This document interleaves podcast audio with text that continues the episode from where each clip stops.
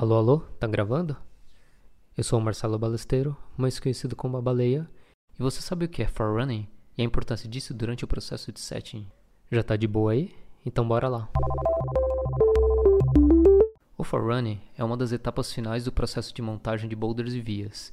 Esse é o momento em que a equipe de root setters se reúne em um ou mais grupos para testar e ajustar as linhas recém-criadas.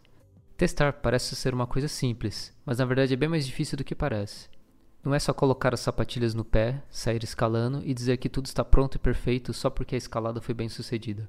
Vai um pouco além disso. Uma coisa interessante para os setters é tentar imaginar como as pessoas que estão escalando diferentes graduações de dificuldade irão se comportar escalando aquela linha que está sendo testada. Por isso existem algumas perguntinhas básicas que podem ser feitas para todos da equipe de setters durante os testes para tentar deixar o resultado final ainda melhor.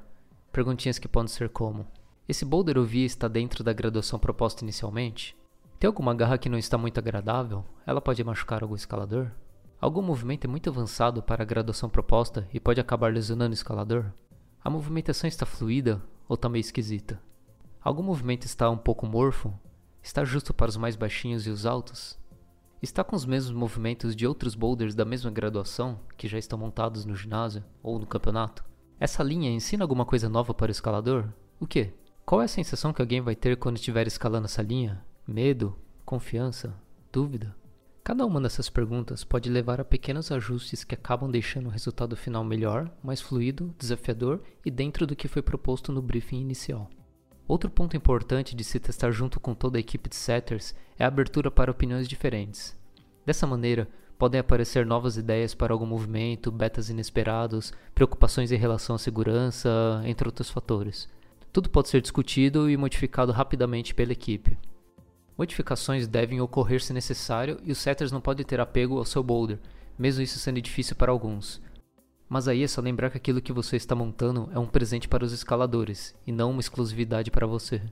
Uma técnica interessante e que é muito útil principalmente em campeonatos é garantir que pelo menos dois forerunners com estilos e biotipos diferentes consigam pelo menos isolar todos os movimentos da linha.